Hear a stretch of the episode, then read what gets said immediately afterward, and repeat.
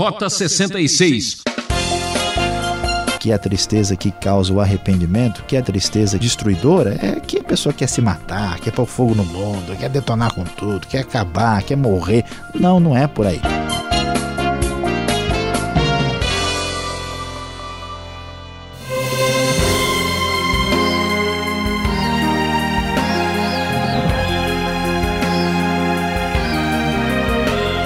Ouvinte Transmundial, a emoção está no ar.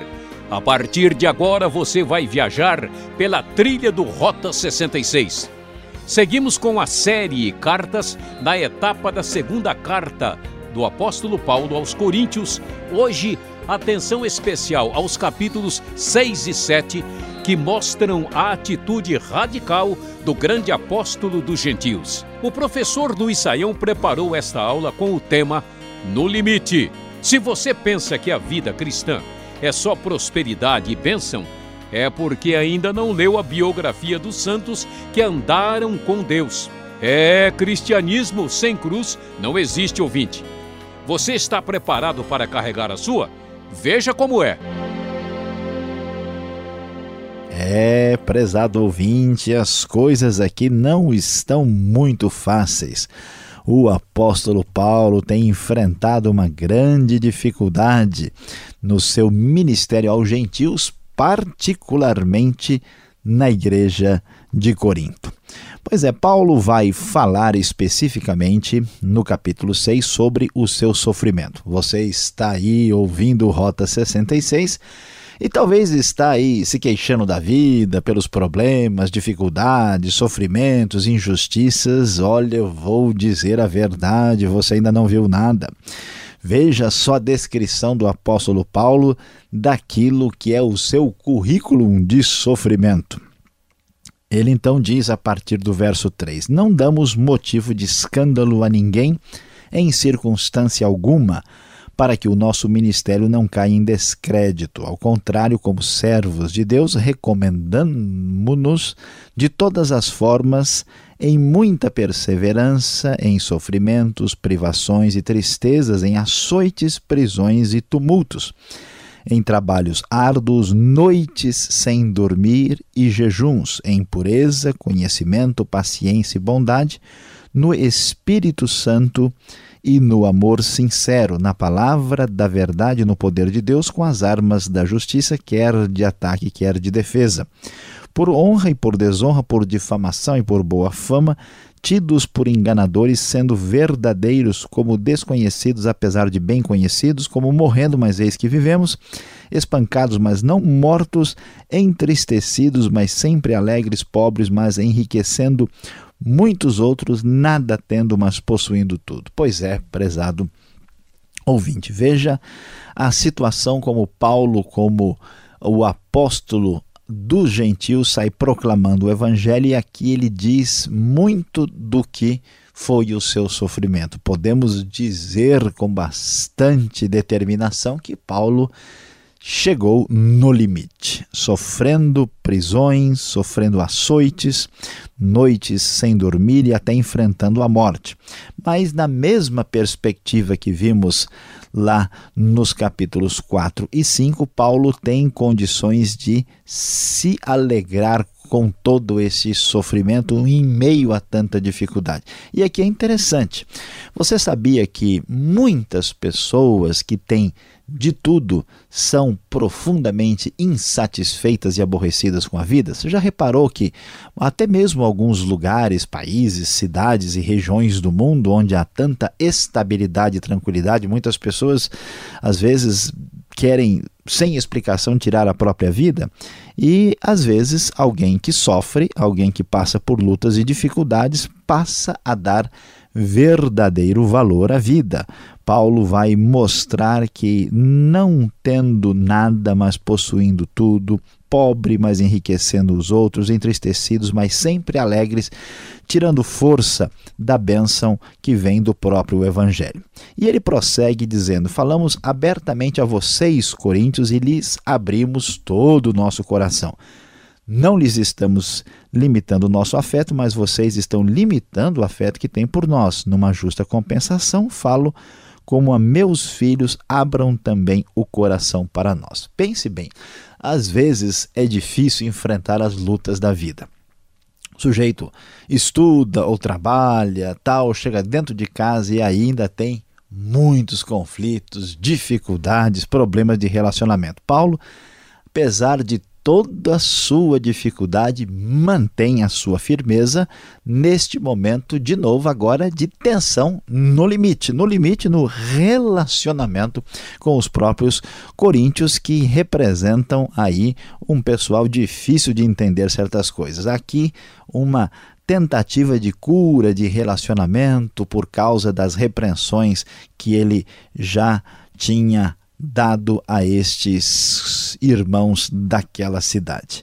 Pois é, além disso, Paulo tem que orientar esse pessoal por causa das suas possíveis complicações. E ele vai fazer isso falando sobre a associação com pessoas que não estavam ligadas a Deus. É possível aqui que a questão seja mais complexa do que muita gente imagina. Não é simplesmente ter um amigo que não é cristão, ter, ah, vamos dizer, um relacionamento com uma pessoa descrente, mas nessas complicações da igreja, algumas pessoas talvez estivessem se associando a falsos mestres que, na verdade, eram descrentes.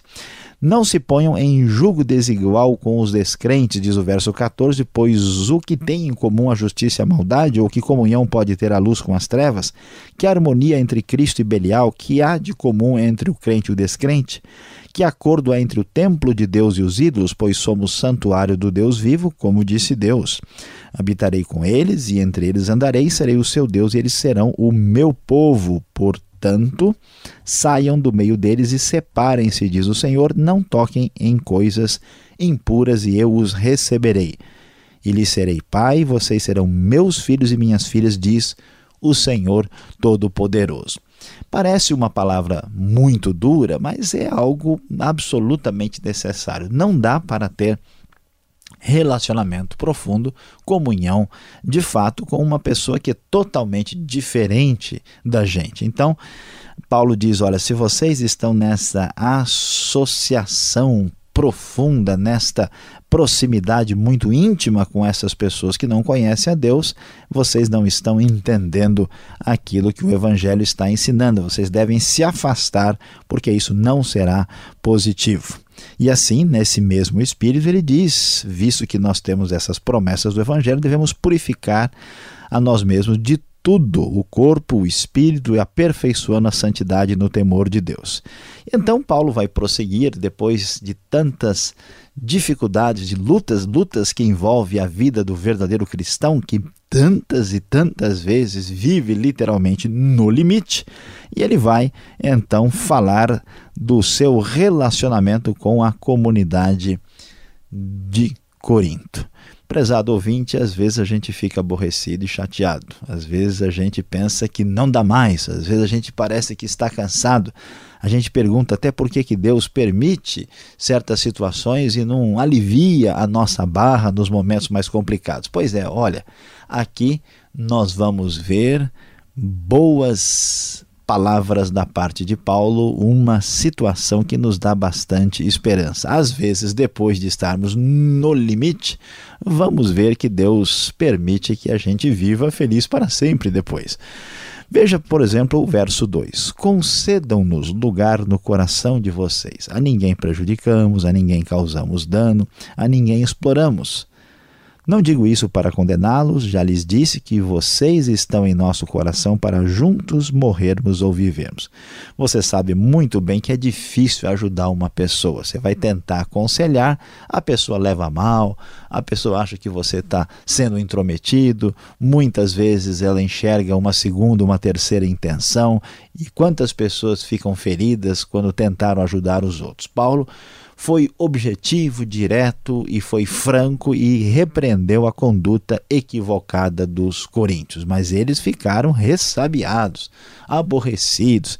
E agora Paulo está aqui fazendo um meio de campo, agindo com todo tato, bom senso, e diz: Olha, pessoal, eu não, não fiz mal para ninguém, eu não tentei prejudicar ninguém. Na verdade, eu quero dizer que vocês estão em nosso coração, não importa se a gente viva ou se a gente morra. E assim ele prossegue falando sobre isso e diz: Olha, eu recebi uma notícia muito boa, muito legal. Ele estava aguardando Tito, como nós já vimos aqui anteriormente, e agora ele tem estas notícias boas de que os coríntios reagiram de maneira positiva ao que Paulo ah, apresentou, falou, enviou para eles. Isso é muito bom. Veja, até para aqueles complicados coríntios há esperança mesmo que fossem aqui, certamente a igreja mais difícil do Novo Testamento, mesmo para os coríntios houve esperança, e aqui essa esperança se manifesta. Porque, diz o verso 6, Deus, porém, que consola os abatidos, consolou-nos com a chegada de Tito. Tito, que tinha finalmente chegado à Macedônia, trouxe aí notícias muito boas da Acaia, da cidade de Corinto. E então ele vai prosseguir e no verso 8 diz: Mesmo que a minha carta lhes tenha causado tristeza, não me arrependo. É verdade que a princípio me arrependi, pois percebi que a minha carta os entristeceu, ainda que por pouco tempo. Agora, porém, me alegro não porque vocês foram entristecidos, mas porque a tristeza os levou ao arrependimento. Pois vocês se entristeceram como Deus desejava e de forma alguma foram prejudicados por nossa causa. É interessante como o nosso mundo é marcado pela omissão, pelo distanciamento perverso para simplesmente deixar as pessoas na zona de conforto. É interessante ver que Paulo, no limite, cansado, perseguido, em dificuldade, ele dá a cara para bater. Ele não foge do contato direto. E ele diz: Pessoal, eu sei que eu peguei pesado, eu sei que eu fui fundo, eu sei que machucou um pouco, mas veja bem, isso foi importante. Vocês ficaram tristes, ficaram chateados, mas naquela hora era necessário. Isso levou vocês ao arrependimento. E não é, é esse mundo é, de sorriso superficial que parece propaganda de comercial, é, bonitinho. Não, não. Vamos, vamos, vamos resolver esse negócio. Vamos chegar junto. Vamos, vamos construir de verdade. Paulo diz: olha, vocês se entristeceram como Deus desejava. É, é, a gente sabe, o ditado antigo diz que o que arde cura, o que aperta segura. Às vezes é preciso ardir, arder e machucar um pouquinho para chegar ao resultado, para transformar a situação, para deixar você novinho. Sim, a tristeza, segundo Deus, não produz remorso, mas arrependimento que leva à salvação, e a tristeza, segundo o mundo, produz morte. Vejam que essa tristeza, segundo, Deus, produziu em vocês, Paulo prossegue. Que dedicação, que desculpas, que indignação, que temor, que saudade, que preocupação, que desejo de ver a justiça feita. Em tudo vocês se mostraram inocentes a esse respeito. Eles reagiram de modo muito bom e houve aí um upgrade, houve uma melhora, houve uma diferença fundamental. Então, ah, Paulo vai terminar e diz assim: lhes escrevi, não foi por causa daquele que me que cometeu o erro, nem daquele que foi prejudicado, mas para que diante de Deus vocês pudessem ver por si próprios como são dedicados a nós.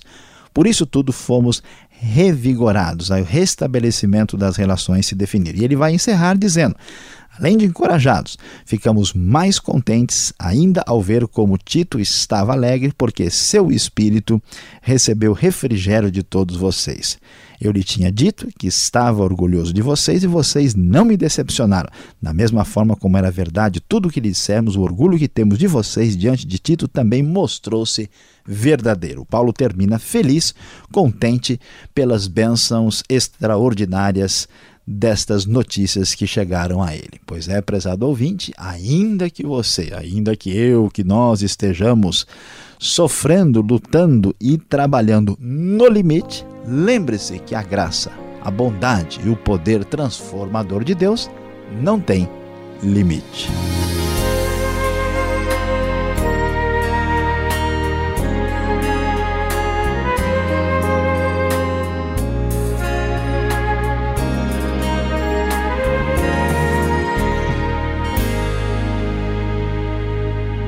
Você está ouvindo Rota 66, série Cartas, na trilha da segunda epístola de Paulo aos Coríntios, hoje capítulos 6 e 7. Tema deste estudo: No Limite. Rota 66 tem produção e apresentação de Luiz Saião e Alberto Veríssimo. Na locução, Beltrão. Participe escrevendo para Caixa Postal 18.113, CEP 04626-970 São Paulo, capital, ou pelo e-mail rota66 arroba transmundial.com.br. Você está no limite com suas dúvidas? Então acompanhe essa.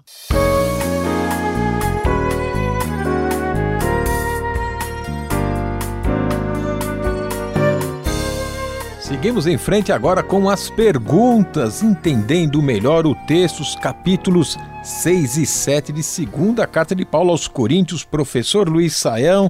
Agora já foi demais, já é um exagero, é sofrimento demais. O problema aqui está com Paulo ou com Deus que gosta, parece, de ver a gente sofrer, hein? É, Pastor Alberto, nossos ouvintes já estão sofrendo aí no limite diante de questões complicadas como essas, mas olha, a grande verdade é que não é exagero. De fato, houve muito sofrimento da parte de Paulo e nós vemos este padrão acontecer na igreja primitiva, basta ler o livro de Atos e até mesmo na história da igreja. Há uma relação entre cristianismo e sofrimento desde o tempo do Novo Testamento. A questão, pastor Alberto, é que ah, não é que Deus gosta de nos ver sofrer. A questão é que nós achamos que o sofrimento é o fim do mundo, que o sofrimento é, é a desgraça última, porque nós estamos ensimesmados, né? nós estamos fundamentados em nós mesmos. E por incrível que pareça, aquilo que parece a coisa mais horrível que é o sofrimento, Deus tem um, um trabalho, um mecanismo de fazer com que ele se torne uma bênção. Por que, que Deus permite que haja o sofrimento para a própria igreja? Primeiro, a gente vai entender uh, o que significou o sofrimento de Cristo, que nos perdoou dos nossos pecados. Depois, nós vamos ter uma visão diferente com o sofrimento das outras pessoas permitindo aí a nossa solidariedade. E passar pelo sofrimento também nos coloca na nossa posição. Como nós vimos anteriormente, a gente enxerga e vê a nossa fragilidade. Então, o, o interessante, o especial, é que passando por tribulações, lutas, dificuldades e sofrimentos, nós temos a oportunidade de, por meio dessa crise, melhorarmos como pessoas e como cristãos e atingirmos os objetivos que Deus tem para a nossa vida. Então, se você estiver sofrendo, no limite, aborrecido, cuidado, vá devagar, preste atenção, porque Deus está no controle, Ele tem a direção e quer abençoar a nossa vida. Ah, professor Luiz Saio, às vezes eu entendo, mas não compreendo. O verso 13 aqui do capítulo 6 tem uma palavra que complicou dilatai-vos também vós. O que significa esse dilatai-vos? Que esforço eu tenho que fazer aqui, hein? Pastor Alberto, é bom a gente abrir bem o olho aqui, embora ninguém esteja querendo né, dilatar a pupila de ninguém, mas é preciso compreender o texto. Daí a gente fala como é importante uh, entender o texto bíblico. Uma tradução, às vezes antiga, exageradamente literalista, ela acaba perdendo o significado do texto. A NVI, neste caso, tem uma tradução muito mais clara. Numa justa compensação, falo como a meus filhos abram também o coração para nós. Então, o que a versão antiga tem como dilatai-vos, a NVI traz abram o coração para nós. Aí a gente entende o que significa esse dilatar-se. Não significa que alguém ia aí talvez encher o corpo de ar ou ir no oftalmologista ou tentar algum outro procedimento aí médico diferenciado.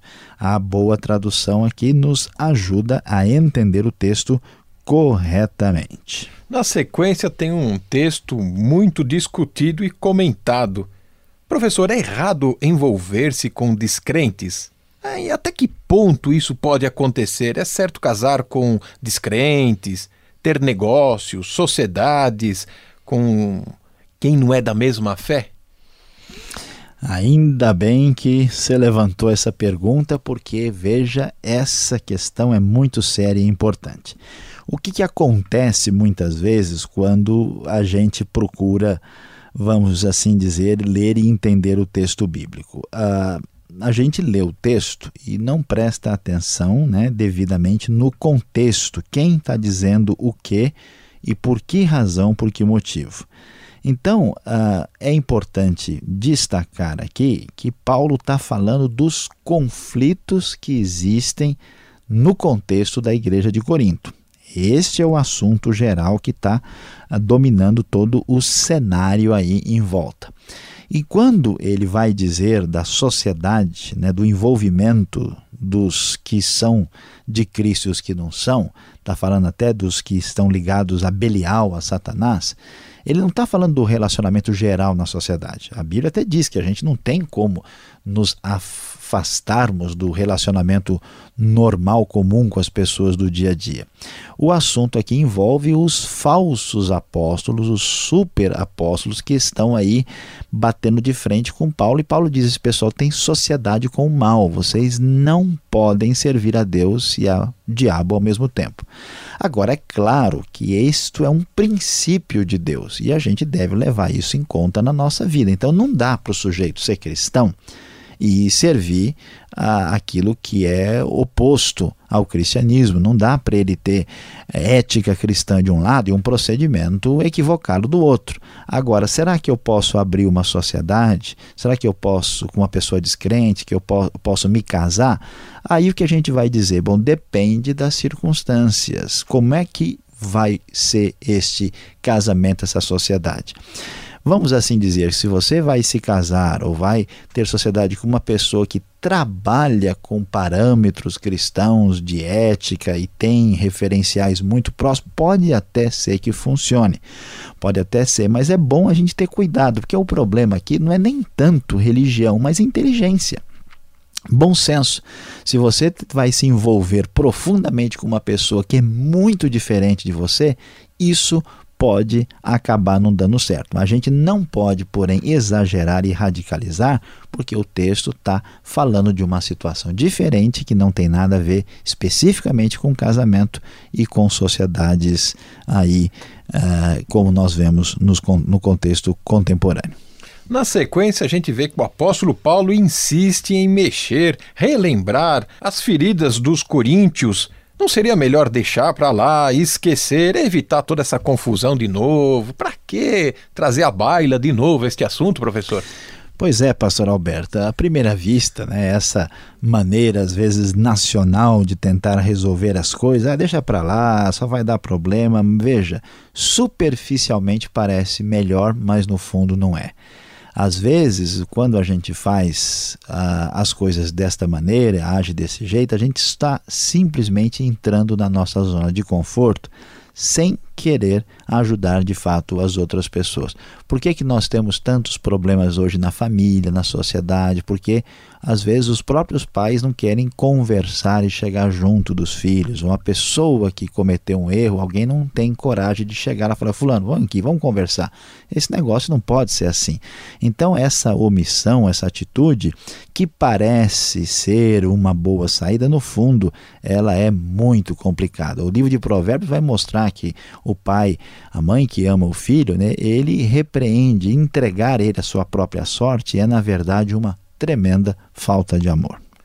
Tristeza pode ser algo bom, positivo, ou Paulo era mesmo melancólico, masoquista, a situação não era favorável a ele, professor? É, a gente fica assim, né? Puxa vida, tanta depressão, né? Eu querendo aqui praia, mar, sol, verão e lendo a Bíblia e vejo tanta tristeza e depressão, como eu vou sair dessa situação? Pois é, não se desespere, não é bem assim. O texto bíblico tem resposta para a gente. Veja, a tristeza, ela tem o seu momento. Você não gosta às vezes de ficar no seu canto, quieto, recolhido, refletindo, faz, faz parte, né? não é só festa, alegria. É necessário. Tem tristeza que é problemática, tem tristeza que é um saudável recolhimento do ser para uma reflexão mais profunda sobre a vida. Essa tristeza positiva, segundo Deus, que leva a gente a repensar, realinhar, redefinir, que é a tristeza que causa o arrependimento, que é a tristeza destruidora, é que a pessoa quer se matar, quer pôr fogo no mundo, quer detonar com tudo, quer acabar, quer morrer. Não, não é por aí. É uma tristeza que reestrutura e leva na direção correta. Então, nem toda tristeza é motivo de lágrima. Algumas tristezas certamente nos darão grandes alegrias. Obrigado, Sayão, pelas respostas. Eu sei que estamos no limite do tempo, mas ainda temos uma palavra especial para você.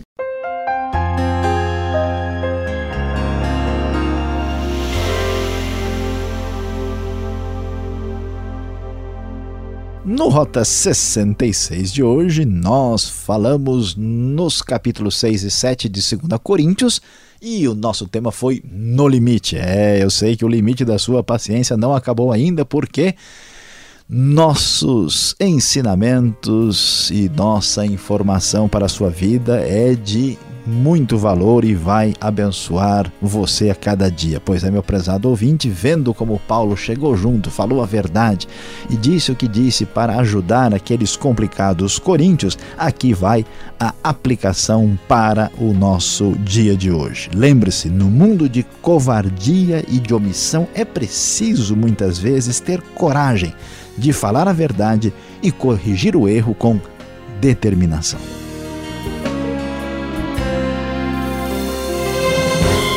Encerramos mais um programa Rota 66. Sintonize esta emissora neste horário para conferir a continuação deste estudo sensacional. Combinado? E acesse o site transmundial.com.br. Esta foi mais uma realização transmundial. Deus o abençoe e até o próximo programa.